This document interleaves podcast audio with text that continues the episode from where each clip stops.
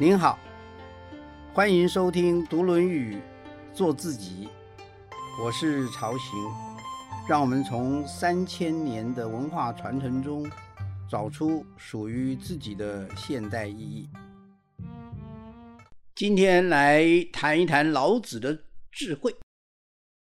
老子书中充满了哲理，对人间之事啊，说了许多很深刻又很有智慧的话。这些话并不是凭空说出来的，而是对道有所领悟的结果，是悟道者对世事的洞察及理解。我们在前一讲谈到，老子《道德经》可分为上下两篇，上篇是道经。在说明道的存在及作用，道无所不在。下篇德经的重点就比较偏重在悟道有所得之后，对道的运作的掌握，以及对事物的观察与理解。有关于道的普遍存在以及不可描述，在上一讲我们已经提到一些了。但是道与人，道与万物。到底有什么关系呢？这就涉及到德，德就是得之于道，或者说是修道有所得，德在内啊。所以我的天赋或者我的修炼、我的领悟，而内在于我，属于我自己的，都可以称作德。道在万物之中啊，所以道在牛身上就是牛德。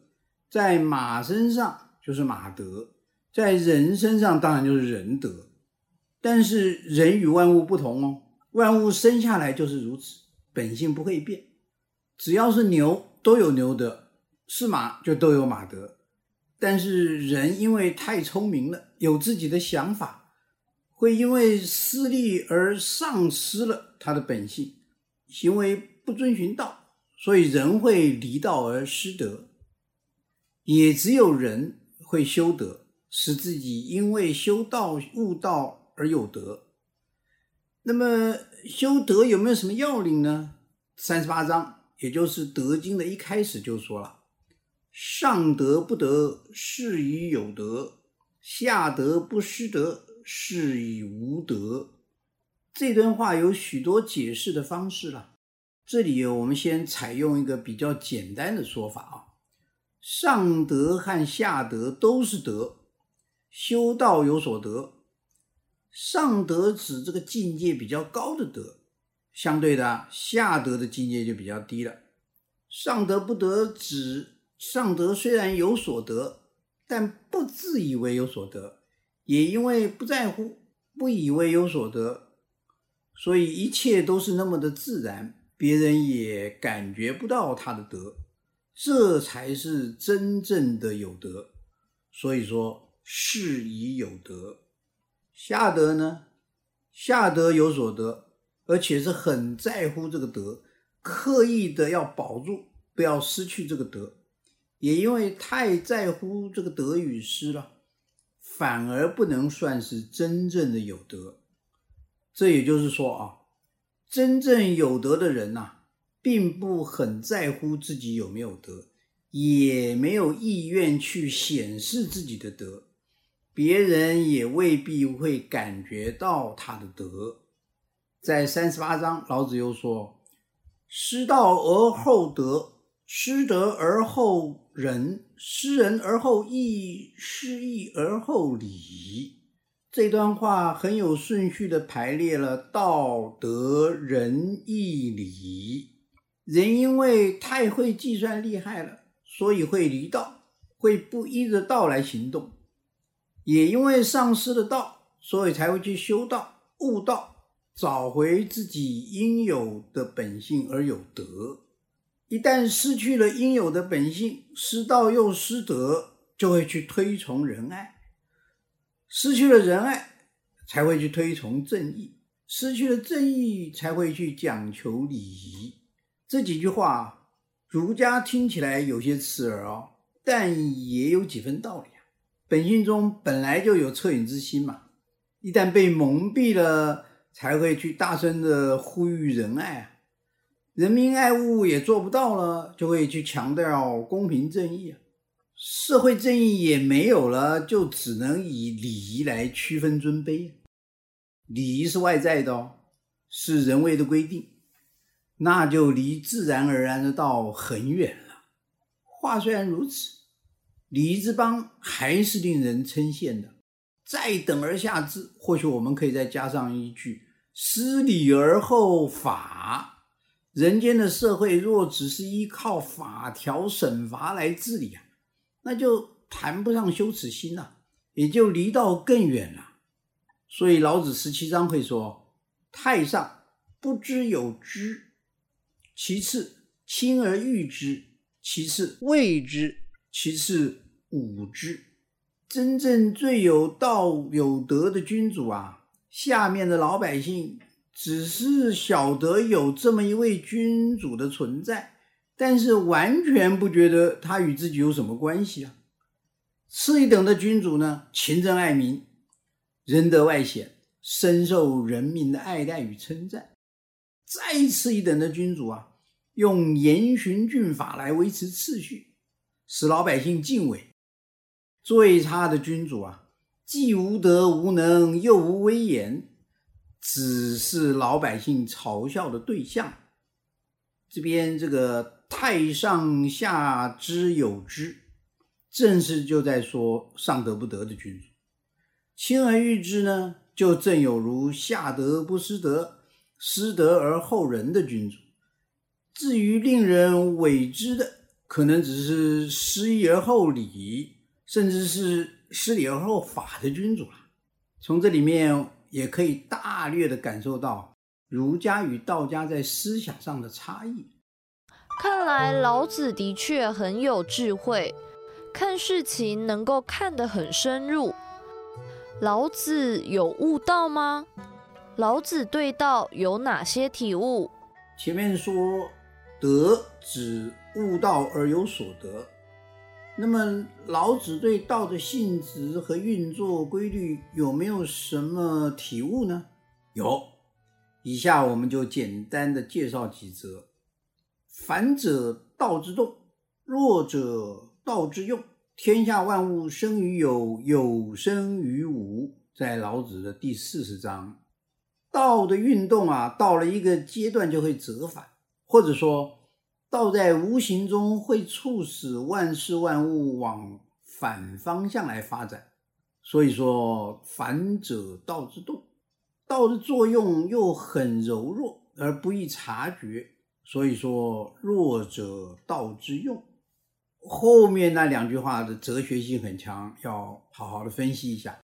天下万物生于有，有就是存在了，一切的东西都是从存在开始。先要存在，才能被区分出万物。有生于无，绝对不是说无中生有哦，而是在说有形生于无形，有名生于无名。一堆木头放在那里，什么都不是啊。木匠来了，做出了成品，我们就会说：哎，那里有张桌子了。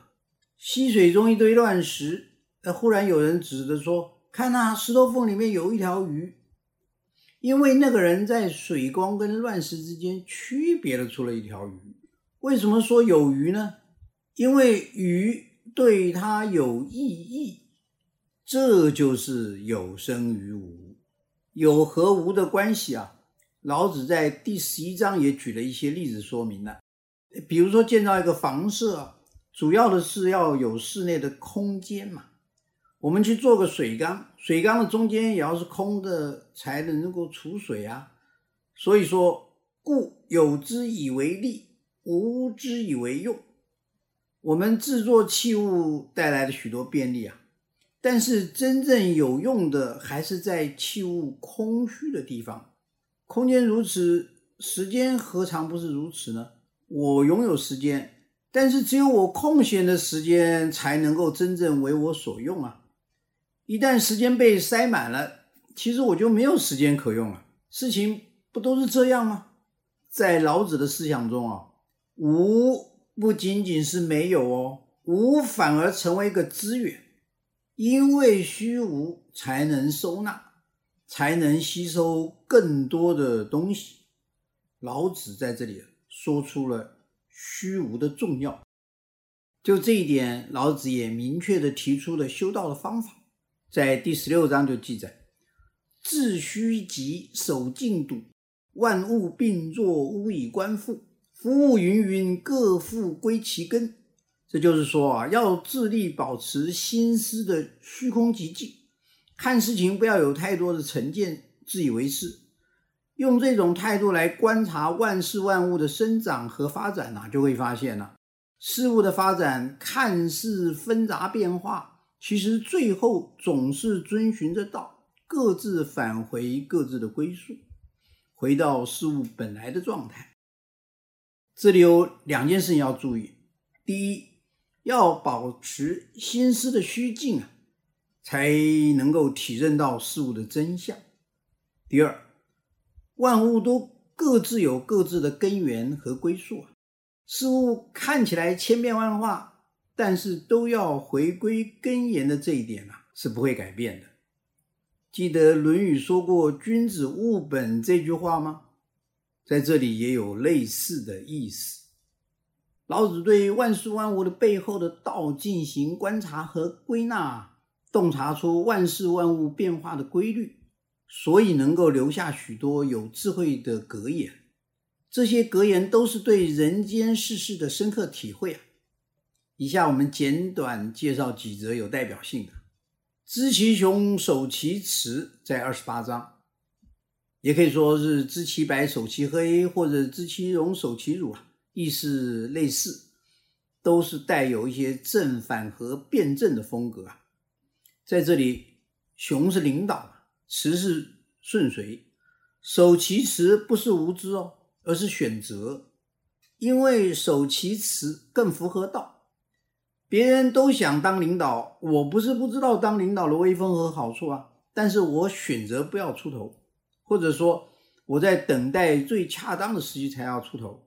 同样的道理啊，对悟道者而言，阴谋诡计我不是不知道，而是不愿意使用。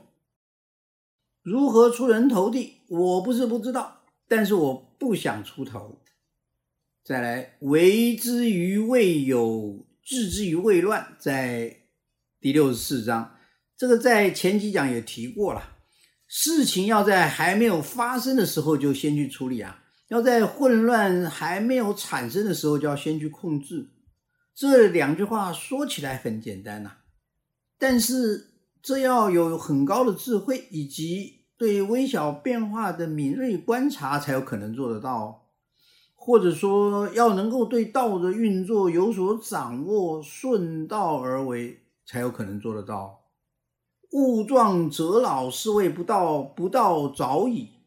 这句话在第三十章跟第五十五章分别出现过。谁不希望自己强健壮盛呢？但是老子说，物壮则老，壮就代表是到达顶峰了，不再成长了。任何东西一旦健壮成熟之后啊，就会日渐衰老。人当然也是这样。人一旦自以为成熟了，自以为功成名就了，自满于现状了，接下来也就不会再成长了。道的运作就是如此。所以，一旦自觉到自己很壮了，也就是不合于道的开始了。一旦不合乎道，那衰败也就不远了。我们常说啊，盛极必衰，不就是同样的道理吗？记住哦，自以为强盛而自满，就是衰败的开始。身体如此，个人如此，企业如此，国家大事何尝不是如此呢？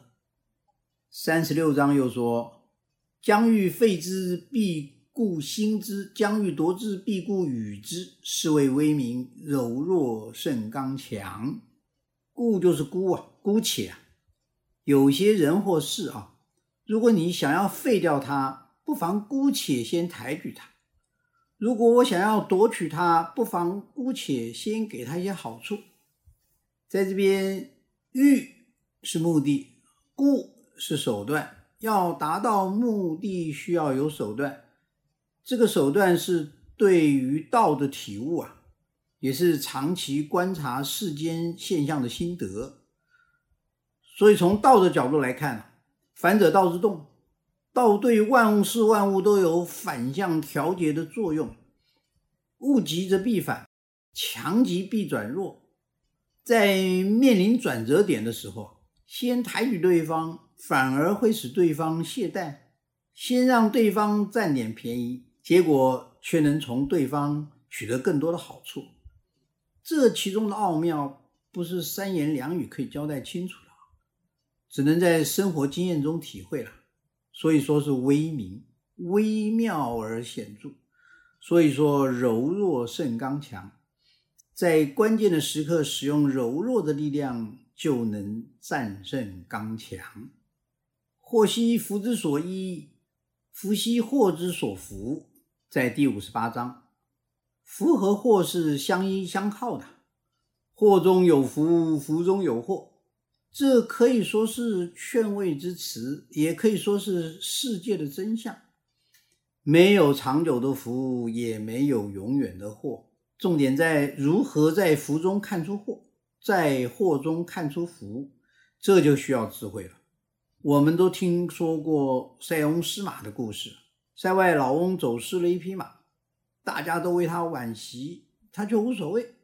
过了几天呢，走失马回来了，还带了一群野马，众人又为他庆贺，他却有些忧虑。果然，没多久，老翁的儿子在驯服野马的时候，从马背上摔下来，跌断了腿。这本来是场灾祸啊！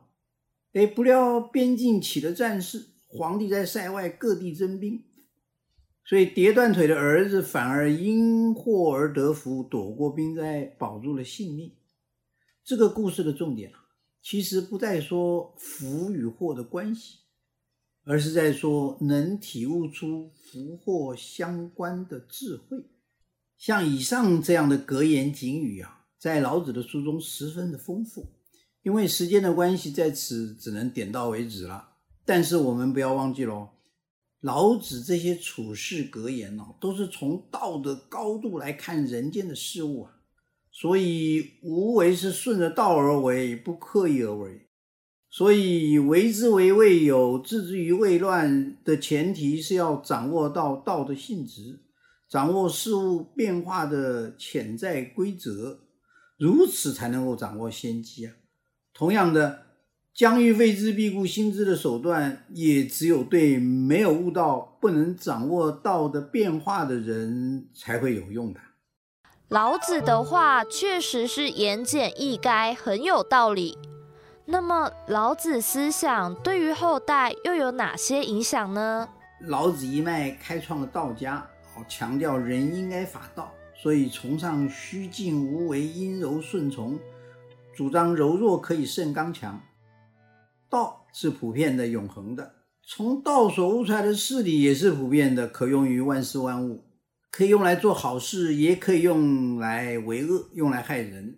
例如“将欲弱之”。必固强之，常被人视为是阴谋诡计啊。但阴谋用于诱捕奸佞，诡计拿来歼灭敌寇，不是也很正当吗？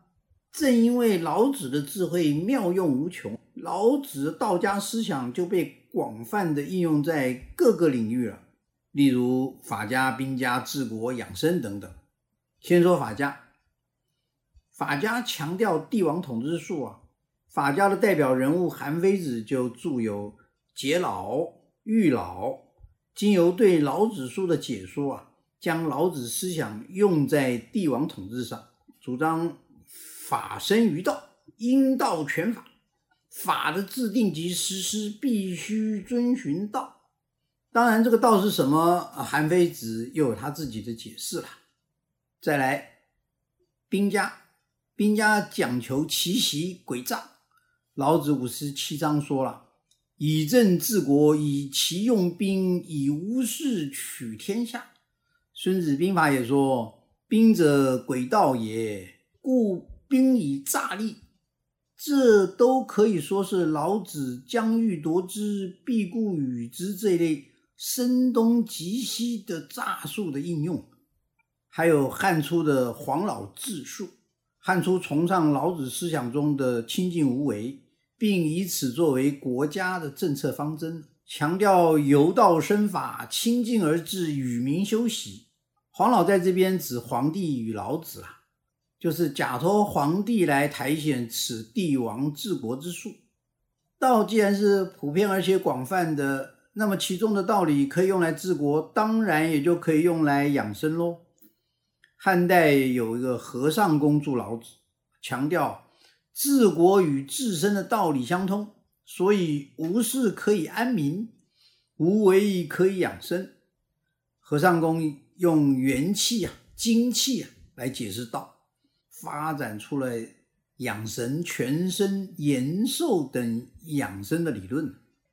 东汉张道陵创立道教，就以老子为教主。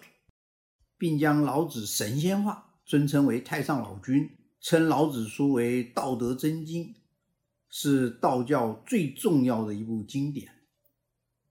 以老子为源头的道家思想及文化，即使在现代仍然是深植民间呐。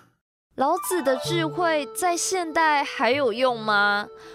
我们在生活与工作中如何运用老子的智慧？虽然每个人对于道的本体可能有不同的认识啊，但是和道相关的法则的运用早已普遍的被应用在方方面面了。从古到今，举凡是政治官场、军事争斗啊、人间世故、养生、武术、民俗信仰等等各方面啊。许多都与老子有关啊。当然，老子道家思想也可以用在现代的商场竞争啊、公司经营、职场人士等等，尤其是一些权谋诡诈的运用，最为商场人士所津津乐道。但是我们不要忘记了，老子思想的核心在道，人法道，道法自然。如果我心中没有一个道的存在，没有一个最高的价值理念，就想去无为，想要去疆域废之、必固心之，其实是有危险的。西晋末年的宰相王衍崇尚道家无为，不问世事，终日清谈。敌人的军队打过来的时候啊，他也不愿意承担责任，凡事只求自保。结果呢，五胡乱华。西晋灭亡，自己呢也死于非命。老子思想虽然很有吸引力，但是如果没有足够的智慧啊，不能看透事物的根源及真相，只是抓取其中一些皮毛运用，结果很可能是画虎不成反类齐犬呐。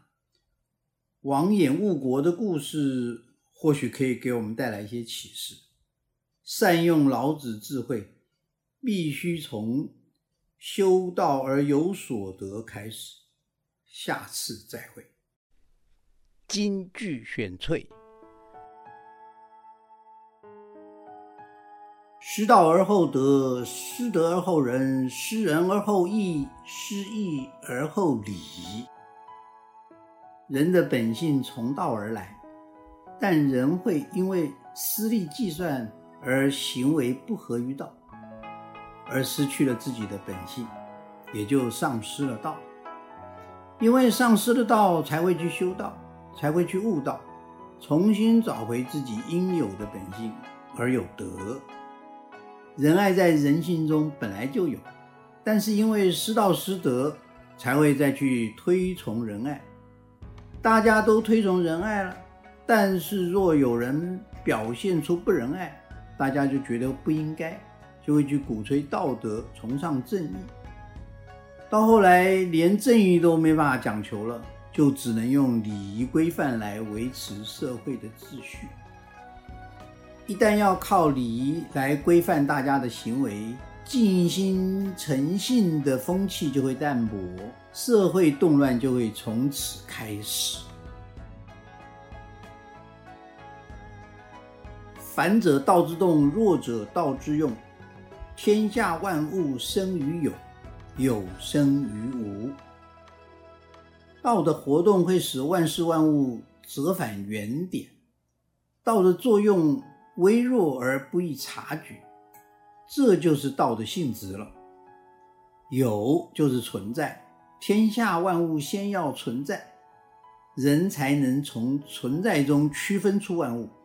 万物在存在之前，只是一个什么都不是的浑然整体。